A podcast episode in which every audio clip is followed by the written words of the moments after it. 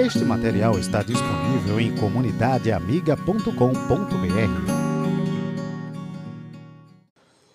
Bom dia. Estamos nesta manhã tendo a oportunidade de novamente estudar a palavra do Senhor. E estamos estudando o livro de Filipenses. Então a gente vai aguardar mais um pouquinho, enquanto as pessoas se organizam, entram. E eu espero que você tenha descansado, dormido bem. Hoje é sábado, né? Apesar da, de muitos estarem em casa, a gente sabe que tem outros trabalhando. E hoje pode ser um dia de descanso para esses que ainda continuam trabalhando. E eu quero convidar você a abrir a sua Bíblia no final do capítulo 1 do livro de Filipenses. Filipenses, capítulo 1. A gente lerá a partir do versículo 27.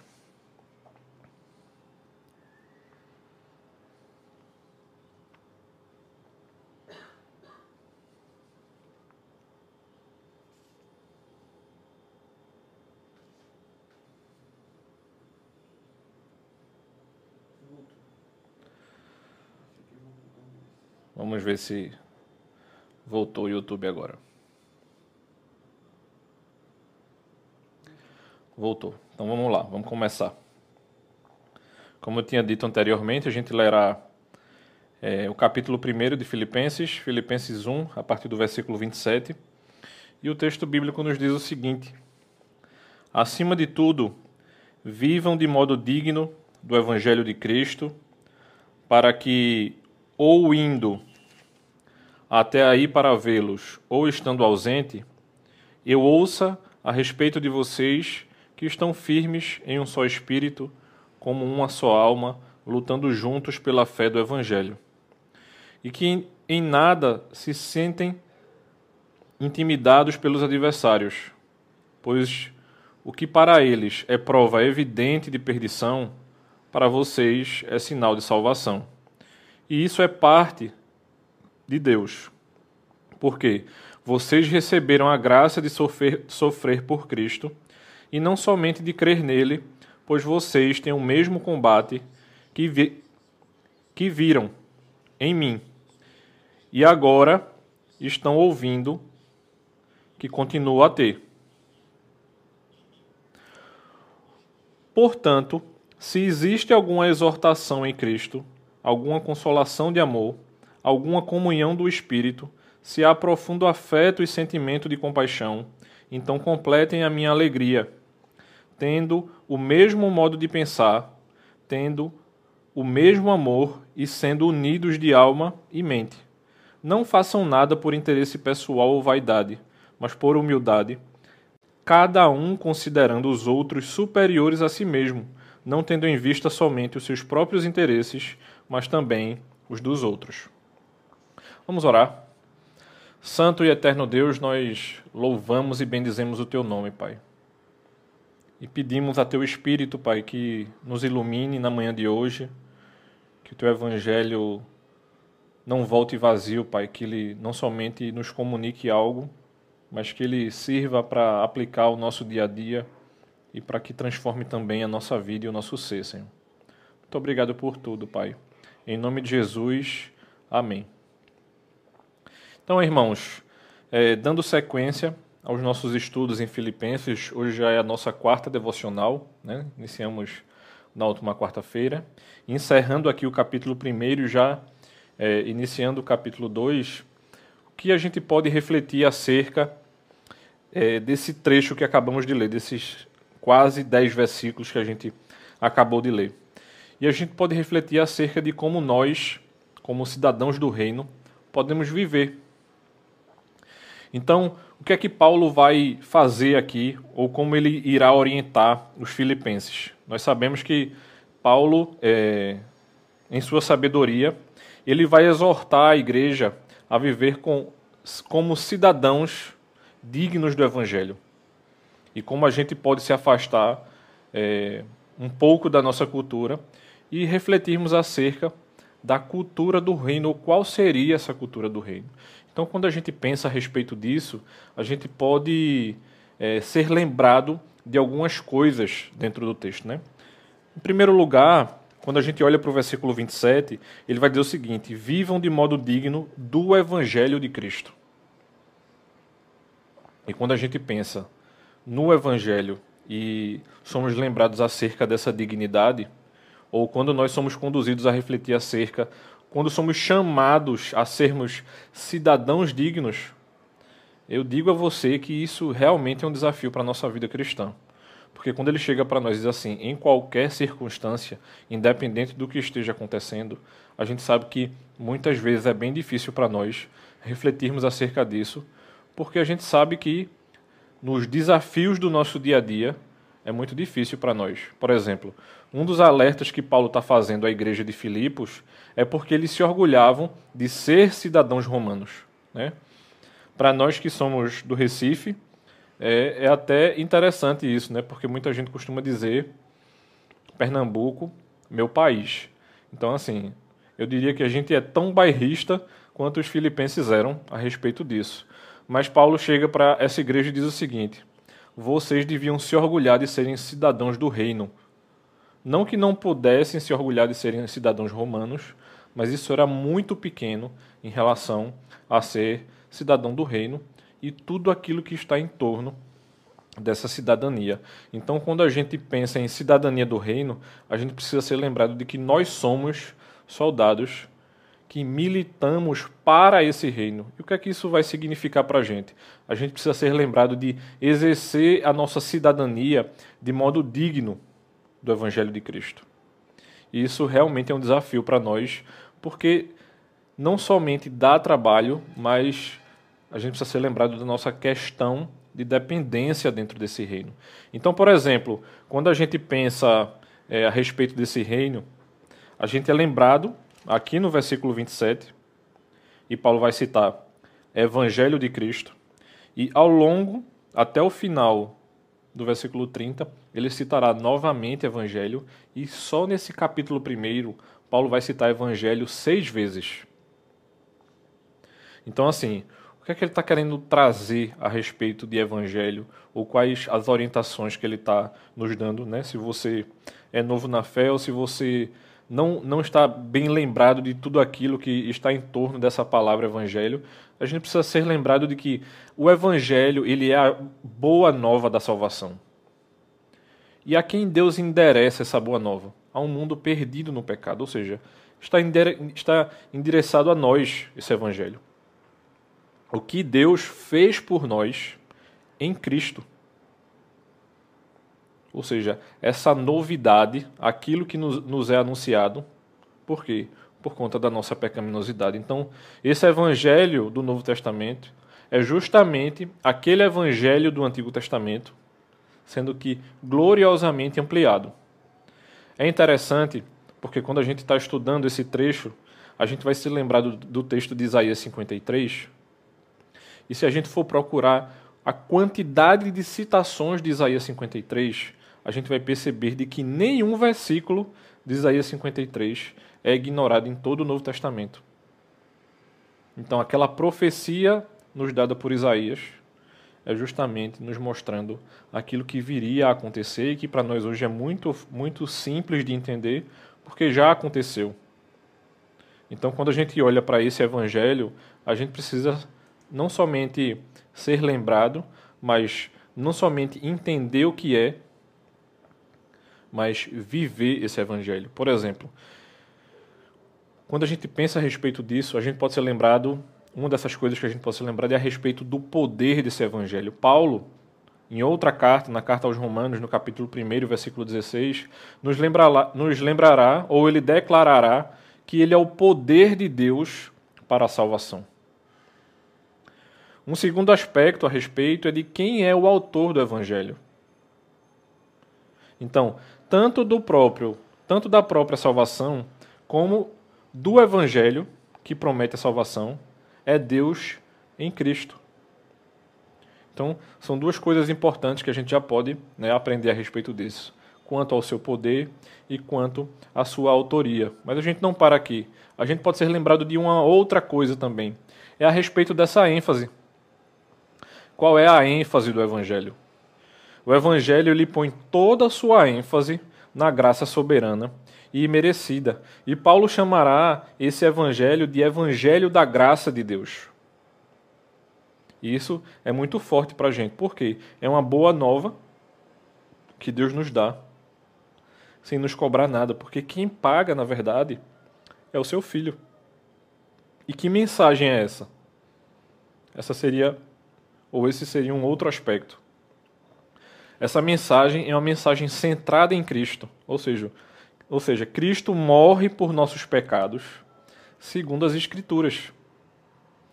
E aí, as três últimas características, né, se a gente pudesse fazer um resumo do que é o Evangelho, é a respeito da sua implicação. Essa seria a quinta, o quinto aspecto. Por quê? Porque o pecador ele deve aceitar esse Evangelho e deve apropriar-se dessa salvação através do arrependimento. Então, não existe Evangelho sem arrependimento. É uma das coisas que a gente tem falado bastante nesses tempos de dificuldade que nós temos pa passado, é justamente a respeito de que as pessoas elas precisam se arrepender dos seus pecados. Não é somente entregar, mas é olhar para tudo aquilo que ela já fez e dizer assim, Senhor, eu não quero mais viver aquilo que ficou para trás. E isso é um, a gente sabe que é um desafio para nossa vida cristã. Os dois últimos aspectos que a gente pode ver é a respeito dos seus embaixadores, né? E é tanto que no início da, da, da carta de Paulo aos Romanos, no, no, primeiro versículo, ele vai dizer que foi separado para o Evangelho de Deus. E isso era uma coisa muito forte na mente de Paulo. Ele tinha plena consciência daquilo que Deus tinha chamado ele para fazer. Não é somente a questão do apostolado em si, mas a consciência da separação e do chamado. Ou seja, será que nós temos nos apropriado de sermos embaixadores desse evangelho, de não somente proclamar, mas de viver esse evangelho. É justamente o que a gente está estudando hoje, né? de viver como cidadãos do reino. E por fim, é a respeito do apelo. Ou seja, um ardente, categórico e ressoante apelo é dirigido a todos os homens, apelando-lhes a que se reconciliem com Deus. Ou seja, deve haver reconciliação. E para haver reconciliação, a gente precisa reconhecer que Cristo é nosso Senhor. A gente precisa se arrepender dos nossos pecados, para que aí sim, justamente, a gente possa nos reconciliar com o nosso Deus. E graças a Cristo, a gente vivencia essa beleza desse Evangelho. Então, quando a gente entende o que é o Evangelho, aí a gente olha para a continuação do texto, a partir do versículo 28, que ele vai dizer o seguinte, né? Que em nada se sentem intimidados pelos adversários. Pois o que para eles é prova evidente de perdição, para vocês é sinal de salvação, e isso da parte de Deus. E aí Paulo nos apresenta outras questões aqui, nos versículos 29 e 30 também. Mas aí surge uma pergunta: o que é que Paulo esperava dos filipenses? ou o que é que Deus tem esperado de nós como cidadãos do reino. Então, quando a gente olha para esse final do texto aqui, a gente percebe que existe uma expectativa ou existe é, uma, uma sinalização daquilo que a gente deve fazer ou quais deveriam ser as nossas atitudes para com Deus e para com o seu evangelho. Então, um, uma primeira característica que Deus espera de nós como seu povo ou como cidadãos do reino, é a respeito de que a nossa atitude ela deve ser de tenacidade, ou seja, deve haver firmeza no Senhor. E a gente deveria estar fugindo desse compromisso com o erro. Essa força que vem do próprio Deus, que nos fortalece, deveria nos afastar da pecaminosidade. Então, essa é uma primeira característica que Paulo esperava dos filipenses e de que o próprio Deus espera de nós. Uma segunda característica é que nós, como é, deveríamos ser ou deveríamos ter uma atitude de harmonia. Ou seja, a nossa atitude para com Deus e seu Evangelho deve ser de harmonia. Ou seja, em um só espírito, com uma só alma, lutando juntos isso vai ser uma ênfase de Paulo aos filipenses, ou seja, a questão da unidade cristã, e que a gente vai ver um pouquinho mais à frente aqui no início do capítulo 2. e a respeito dessa harmonia ativa. Quando a gente pensa em é, determinadas características do Evangelho, mas não só nas características do Evangelho, mas quando a gente reflete acerca de responsabilidades do Evangelho, ou seja, aquilo que nos compete fazermos, quando a gente pensa em harmonia ativa, não é tipo assim, como eu não fiz nada, então eu estou atuando. Paulo não está falando disso. Paulo está justamente nos trazendo, tipo assim, faça para que viva como cidadão do reino. Ou seja, essa harmonia é uma harmonia ativa ou seja, nós devemos trabalhar para que haja unidade na igreja. Uma terceira atitude é justamente que nós devemos ser intrépidos. E dentro dessa intrepidez, essa intrepidez ela vai revelar uma coragem que nunca nem sequer por um momento deve permitir aquele medo que levou Pedro a negar seu Senhor. Ou seja, se Pedro negou, isso serve como exemplo para nós, que nós não façamos a mesma coisa que ele fez. Por quê? No caso específico da igreja de Filipenses, Paulo estava chegando para essa igreja dizendo o seguinte: não se amedronte diante dos inimigos do evangelho, que é justamente o que o versículo 28 nos lembra. Ele vai dizer né? Em nada se sentem intimidados pelos adversários. E a gente sabe que o evangelho tem muitos adversários. Né? Muitas vezes a gente acha que o irmão, ou que o amigo, ou que o possível irmão, né? porque pode não ser irmão, ou que algum amigo, ou que algum colega é contra nós, mas quando a gente começa a conviver e perceber os detalhes, na verdade, ele não é contra diretamente nós, mas ele é contra o evangelho do Senhor. Né? Mesmo que a gente é, sofra uma perseguição velada em nosso país, uma coisa não é tão escancarada feito nos países perseguidos, a gente sabe que a gente vai enfrentar. Se nós verdadeiramente formos filhos do Senhor e assumirmos todas essas características que estão nos sendo apresentadas e entendermos realmente como é o Evangelho e o que é o Evangelho, a gente sabe que sofrerá algum tipo de perseguição. E aí é justamente quando Paulo nos chama a viver ou a ter firmeza no sofrimento. Que é justamente os versículos 29 e 30, que nos diz o seguinte: Porque vocês receberam a graça de sofrer por Cristo. Isso é até difícil de entender, né? Como é que eu recebo a graça de sofrer? Paulo não está dizendo que o nosso Senhor se alegra no nosso sofrimento. Mas eu não sei se você se lembra mas, assim como Cristo sofreu, ele disse que nós sofreríamos por ele. E aí ele continua. E não somente de crer nele, pois vocês têm o mesmo combate que viram em mim e, a, e que agora estão ouvindo, que continuam a ter. Ou seja, Paulo já havia sofrido pelo Evangelho e continuara a sofrer. Uma das prisões de Paulo é justamente em Filipos, ou seja, Paulo está dizendo assim: pode acontecer coisas com vocês a respeito disso. Então, se você gosta de ser abençoado e se você gosta de pensar a respeito de bênção, Paulo está nos, nos trazendo aqui uma bênção dobrada. E que bênção é essa? É a respeito do interesse de Cristo. Não só de crer nele, mas também de padecer por ele. Nós somos abençoados por essas duas coisas: de crer no Senhor e de padecer com ele. Então, a primeira delas é a respeito de descansar em Cristo. Será que nós temos tido uma confiança genuína no nosso Senhor? Será, será que essa confiança genuína tem tornado o nosso relacionamento com Ele mais pessoal?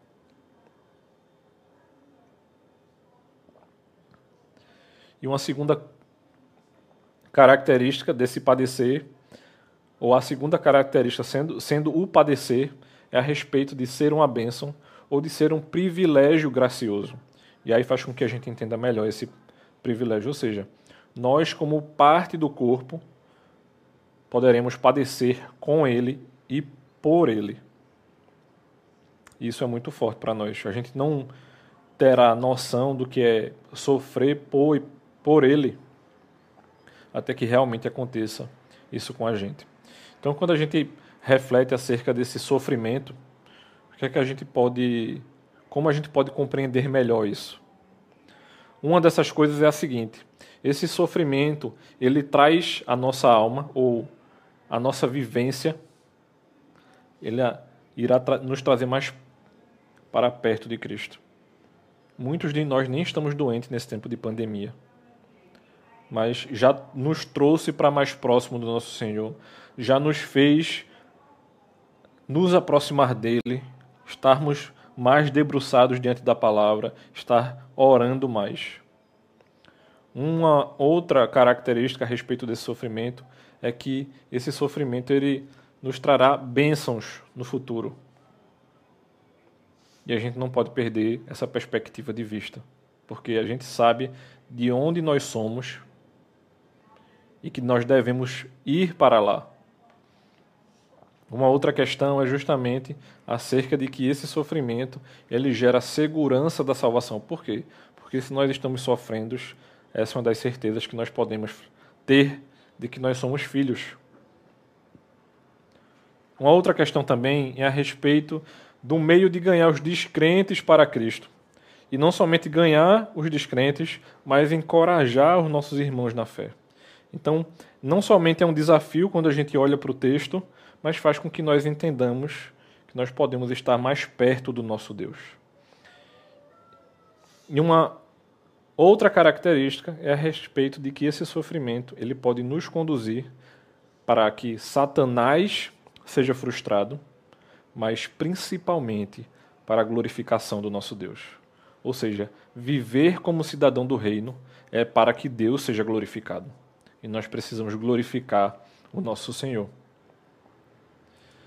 E aí nós podemos adentrar justamente aqui no início do capítulo 2, que Paulo vai dizer o seguinte: se existe alguma exortação em Cristo, alguma consolação de amor e alguma comunhão do Espírito, se há profundo afeto e sentimento de compaixão. Ou seja, Paulo está nos, nos trazendo ao entendimento de que nós precisamos ter firmeza nessa unidade. E ele nos traz logo no primeiro versículo uma base trinitária da unidade, que ele vai dizer o seguinte, né? Se existe alguma exortação em Cristo, alguma consolação de amor, profundo afeto, né? Alguma comunhão do espírito, ou seja, quando a gente olha para essas condicionais de certeza que ele traz aqui, o ICIS que ele nos apresenta, a gente vai ser apresentado a esse encorajamento em Cristo. Por quê? Porque esse amor simplesmente virá do Pai. Ou seja, Cristo nos encoraja, o Pai de amor nos conforta para que haja comunhão no Espírito. E aí, por que ele diz isso? Ele vai concluir dizendo o seguinte: porque deveria, nós deveríamos ter profundo afeto e sentimento de compaixão, ou seja, ou seja sermos misericordiosos. Então, quando nós olhamos para isso, isso vai nos servir de exemplo, porque ele está nos apresentando em como há essa reação trinitária, mas também nos conduzirá a entender que Paulo se alegrará com isso. Então, a partir do versículo 2, ele vai dizer o porquê dele entender que isso deveria acontecer. Ele vai dizer: então, completem a minha alegria, tendo o mesmo modo de pensar, tendo o mesmo amor e sendo unindo, unidos de alma e mente. Não façam nada por interesse pessoal ou vaidade, mas por humildade, cada um considerando os outros superiores a si mesmo, não tendo em vista somente os seus próprios interesses, mas também o dos outros. Então, qual é a ordem dada por Paulo? ele está nos dizendo o seguinte: completem a minha alegria. Essa é a frase principal a partir do versículo 2. E como é que eles poderiam fazer? E aí ele começa a dar exemplo no restante do texto. Um desses exemplos é o seguinte: pensem a mesma coisa, tenham o mesmo modo de pensar. E aí ele não está dizendo para a gente o seguinte, né? Sejam completos robôs e façam tudo iguais mas ele está dizendo justamente o contrário para nós. Na diversidade dos dons que você tem, que nós temos como Igreja de Cristo, nós precisamos ter um objetivo, um alvo.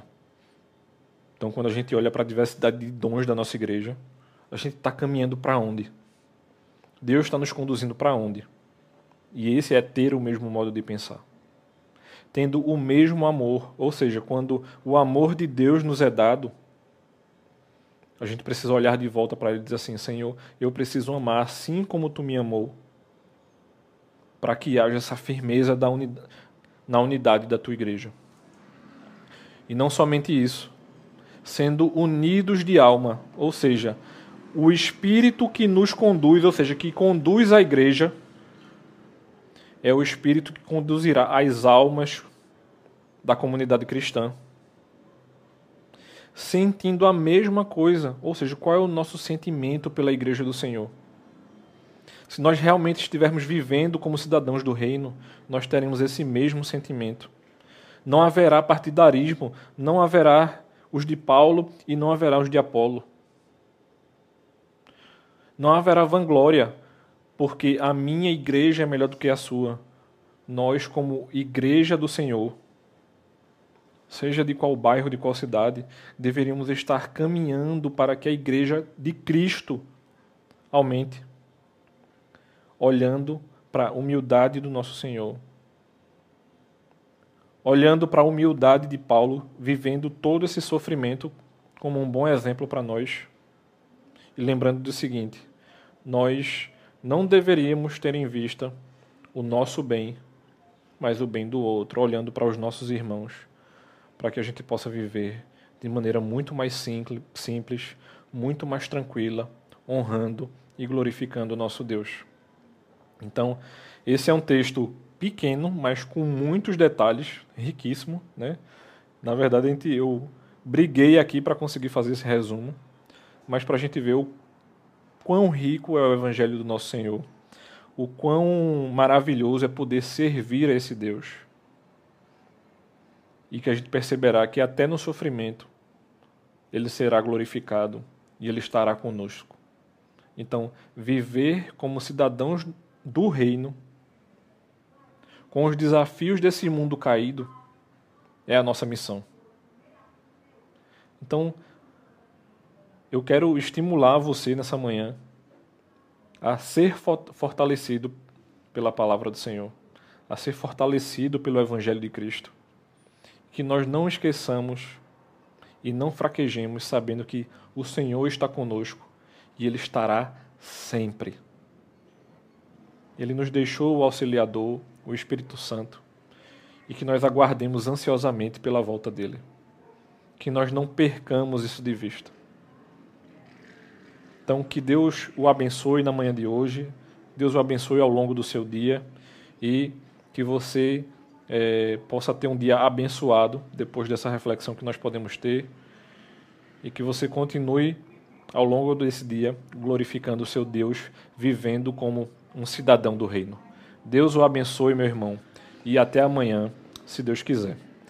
Só para lembrar aos nossos irmãos de nossa igreja, mais tarde às 19 horas, nós teremos uma live pelo Instagram com o reverendo Augusto Nicodemos. Então, se você tiver interesse, será um momento muito abençoado. Então, peço que você se programe, se prepare e até mais tarde. E Deus o abençoe.